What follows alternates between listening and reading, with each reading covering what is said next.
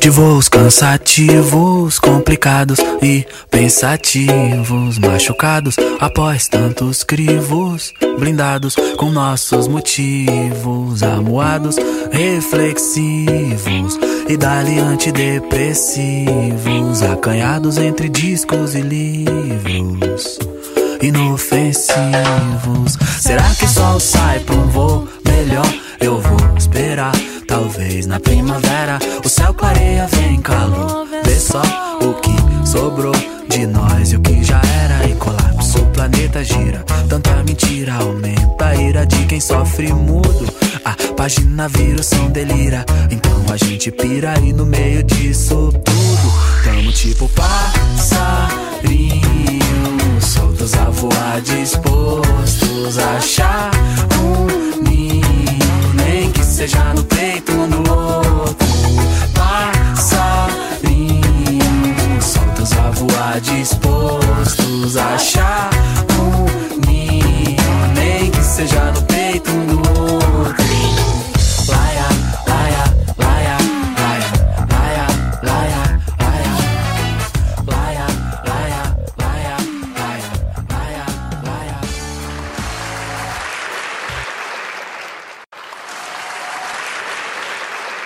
Pessoal, vocês já perceberam que quando o assunto é bom, ele não se esgota, né?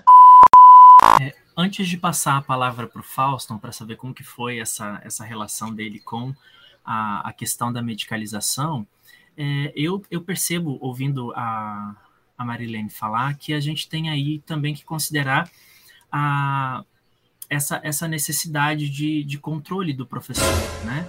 De entender que a aula ela só funciona, só atinge o objetivo dela se estiver dentro de uma linearidade, onde tudo possa ser previsível, né?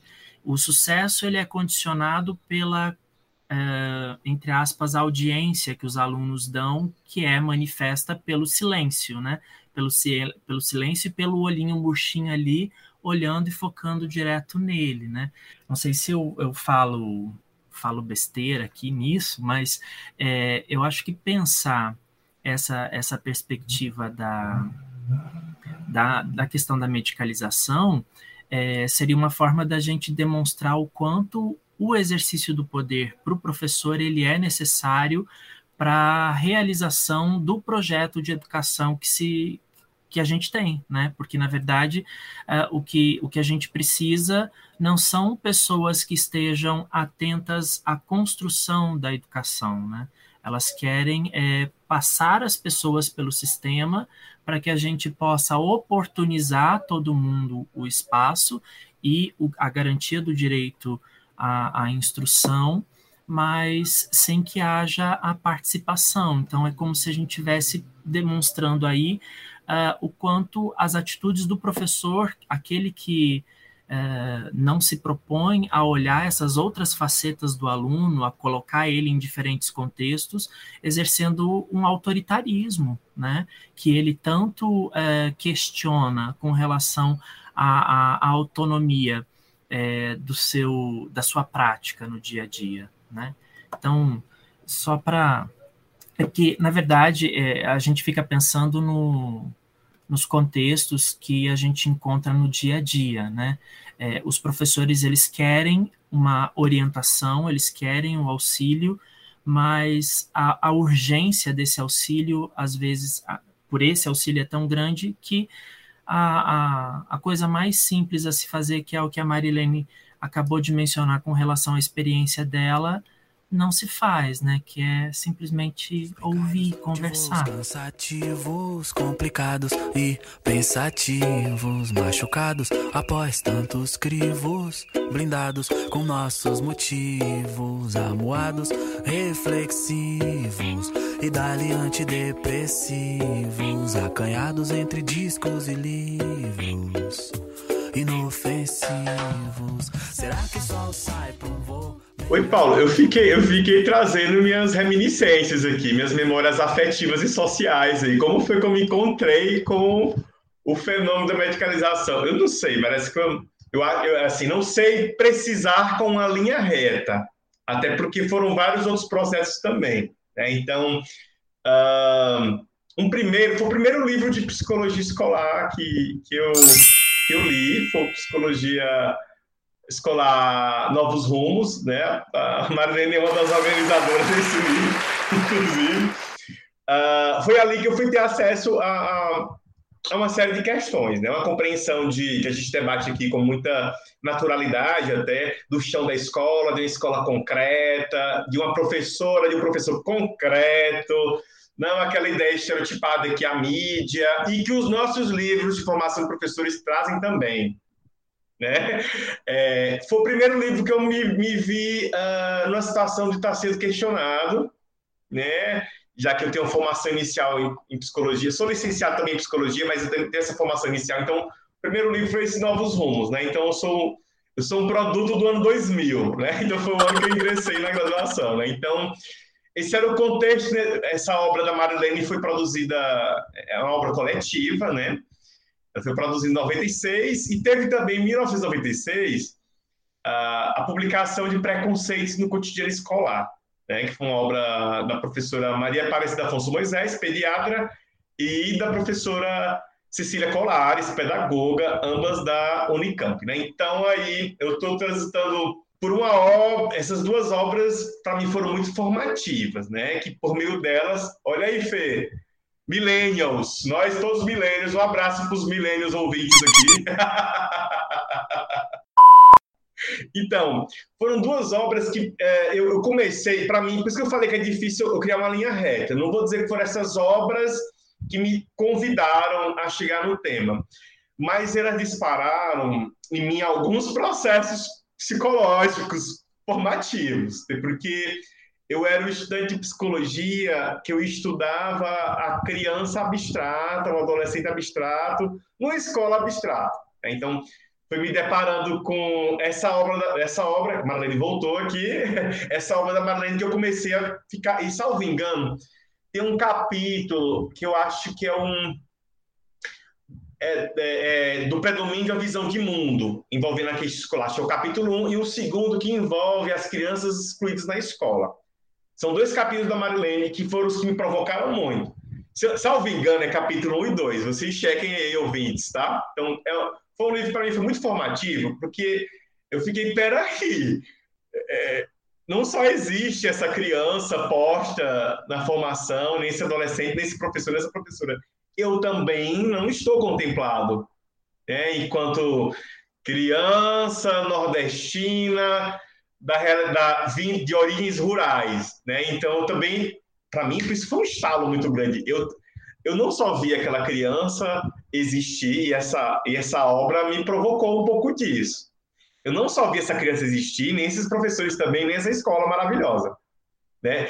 Então eu também não me vi, então falei, gente, é, deixando meu sotaque tudo aqui afora, tá? Ô, gente, peraí, eu também não estou contemplado, né? Então, é, é, e, e, essa provocação Novos Rumos me deu uma situada, assim, em torno do curso de psicologia, é, ainda em 2000. Então, fiquei, nossa, peraí, então talvez me seja apresentado um processo formativo que vende uma ideia de sujeito de sociedade que eu não faço parte dela. Então, eu comecei a indagar um pouco daí, né? Então, foram leituras para mim foram interessantes e me pareceu assim aquela ideia de hipertexto, porque a circulação de obras nos anos 2000 era muito restrita aqui no meu estado, né? Então, eu consegui essa obra num congresso que eu participei, foi um comp e me foi recomendada a leitura, por demais, dessa obra e eu adquiri, né? Então, com todos, toda a precariedade de um estudante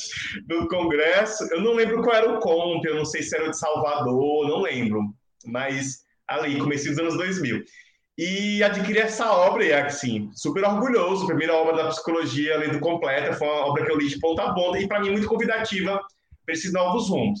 Adiante, eu ingressei como estagiário de psicologia escolar numa escola, e eu via muito o o, o, diagnóstico da salvação, sabe? Isso fazer parte do cotidiano da escola, um pouquinho do que aparece naquele livro que o pessoal romantiza muito, que é aquele livro, aquele filme indiano, que é com estrelas no céu, toda criança é especial. Me perdoe se eu não estiver sendo é, literal na, no título do livro, do, do filme, desculpa.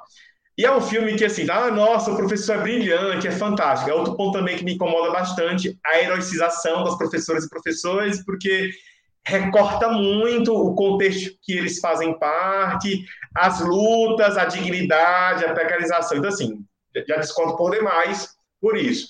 Mas no filme, revelar o que eu vivenciei muito como estagiário, depois como psicólogo, tanto na rede privada ou pública, quando eu atuei antes de ingressar na universidade como professor universitário.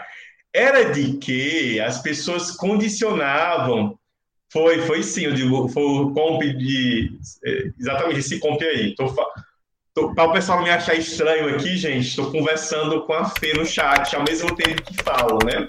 Ou seja, uma pessoa ativa. Não quer dizer que ela é hiperativa e nem teria uma classificação nosológica. Mas voltando à questão. Ah... Quem estiver ouvindo aí, ri comigo, viu? Por favor, para não ser uma risada solitária. Eu, eu, vou rir com você também, que eu estou gargalhando aqui. então, nesse filme, o filme é todo, é, enfim, é toda uma realidade. A gente tem que pensar como uma produção artística que também vende um modelo para gente. Não pode recortar, recortar a historicidade, porque é um filme que emerge numa sociedade medicalizada. Dito isso, o professor, de fato, ele é brilhante, ele diversifica os métodos de ensino. Muito embora ele só o faz mediante o diagnóstico da criança, que é o diagnóstico, o suporte à dislexia. Né? O professor já poderia ter diversificado seus métodos de ensino, já poderia ter se aproximado, ressignificado seu vínculo com o estudante, já poderia ter sido feito antes. Então, mas, enfim, ali é uma obra de ficção, por mais que tenha qualquer inspiração de algo empírico do cotidiano. Então, era isso que eu via como estagiário de psicologia, depois como psicólogo, tanto na Secretaria de Educação como, Pública, como em rede privada. Que existia também toda uma atmosfera, eu digo, da escola, de que para fazer algo precisava ter uma classificação diagnóstica na criança, né? Então, eu percebia isso e eu coloco isso, o conjunto da comunidade escolar, né? Eu coloco isso e, e não com viés de culpabilizar. Por isso que eu trago a ideia que a gente não pode descolar da sociedade. É uma sociedade que acaba funcionando dessa maneira. Né? Então, a comunidade escolar também vai funcionar. E muitas vezes eu ouvi, ah, você não é daqueles psicólogos de verdade, não. Você fica só com esses, esses esses palavreados aqui no corredor, né? Então, ou seja, o psicólogo, aspas, de verdade, é o que vai classificar você. Então, isso passou a ser também algo da minha luta cotidiana, né? Na, ali, né? Então, citei aqui minhas primeiras reflexões, mas elas foram muito uh, internas, né? De eu não me ver como a criança descrita, o adolescente descrito nos livros, e depois isso somado à minha prática, com pesquisa e também entendendo que parece assim uma, um, um itinerário, né? A criança primeiro é recortada do seu contexto, de uma série de questões que constroem a prática educativa, o cotidiano da escola, é, com todo um olhar reducionista, né, que culpabiliza a sua origem geográfica, cultural, por ser uma classe popular, e depois de brinde ainda vai imputar a vítima de uma escola excludente de um diagnóstico. Então, eu, aí eu, por isso que eu falo que para mim foi um, um, processo de autocrítica, de formação bem interessante, sabe? Que e, e, isso acabou culminando no meu olhar também, me construir como pesquisador, que eu comecei a me interessar também por uh, uh, metodologias de pesquisa que me davam acesso a isso, sabe? Eu até dizia, olha, isso aqui não vai me dar substância. Então, eu fui me aproximando de etnografias, história oral, né? Então, foram encontros de identificação, sabe? Foi muito por aí, né? E, logicamente, imputado de uma de um compromisso também estar tá lutando, fazendo movimentos contrários, não apenas na minha oratória, né? Então, seja, procuro lutar contra esse fenômeno aqui nesse podcast, na participação minha numa banca de TCC, dissertação de tese, numa live, numa palestra, em qualquer espaço que eu esteja, né? Não apenas no espaço com um público específico. Então, é, é inclusive um dos pontos que eu, é, a gente tem que, ao lutar por uma compreensão crítica, né, de que a gente não perca a autocrítica, porque o fenômeno é social e é muito desafiador lidar com essas contradições. Né? De uma sociedade que funciona dessa maneira, pensa por esse prisma, um sistema educacional que tende a excluir uma parcela da população, sabemos qual, e uh, você não ser apenas a pessoa que aponta o dedo, a pessoa que possa construir e formar. Então, eu procuro encarar dessa maneira. Né? Então, esse foi o meu encontro, e sigo me encontrando também, porque uh, não há uma pessoa que não possa estar corroída em algum momento ou flertando com esse fenômeno. Todos nós podemos estar. E ele é, tem se sofisticado a cada vez mais.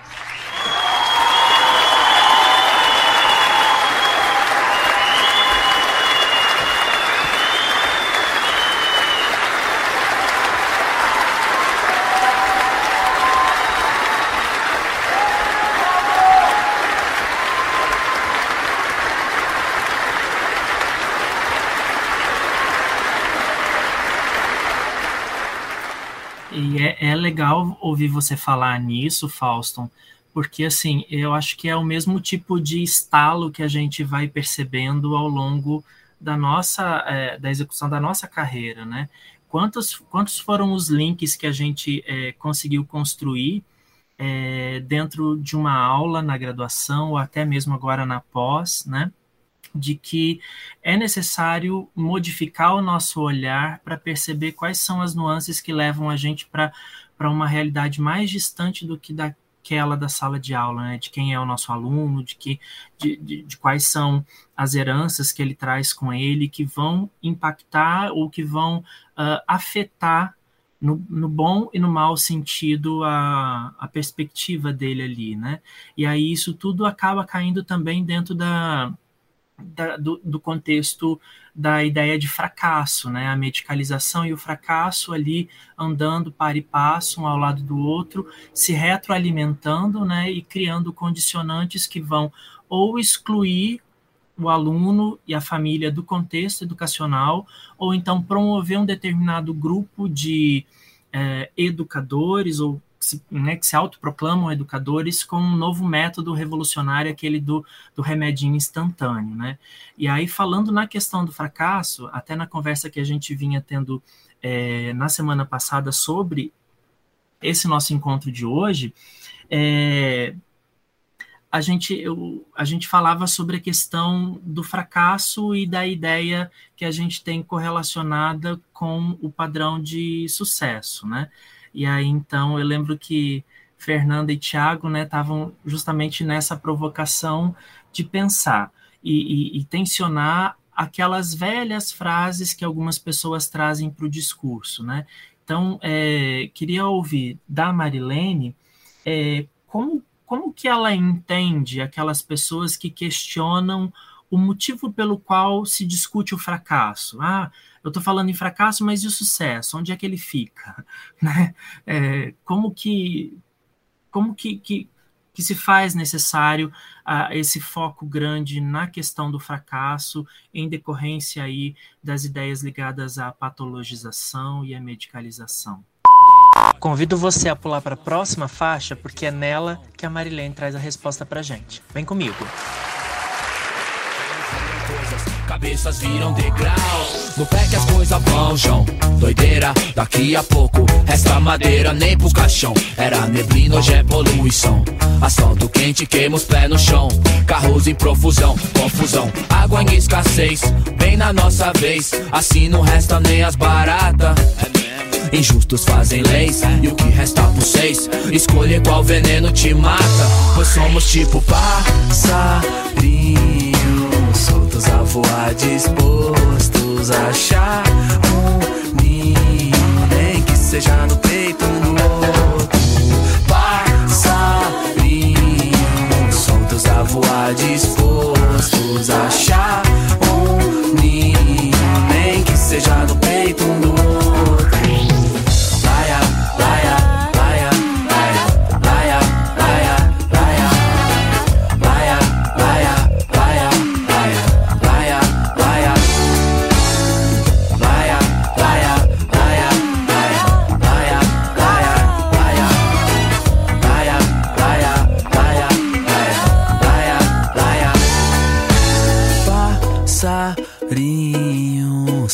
a voar, dispostos a achar um ninho, nem que seja no peito um do outro. Passarinho, soltos a voar, dispostos a achar um ninho, nem que seja no peito um do outro.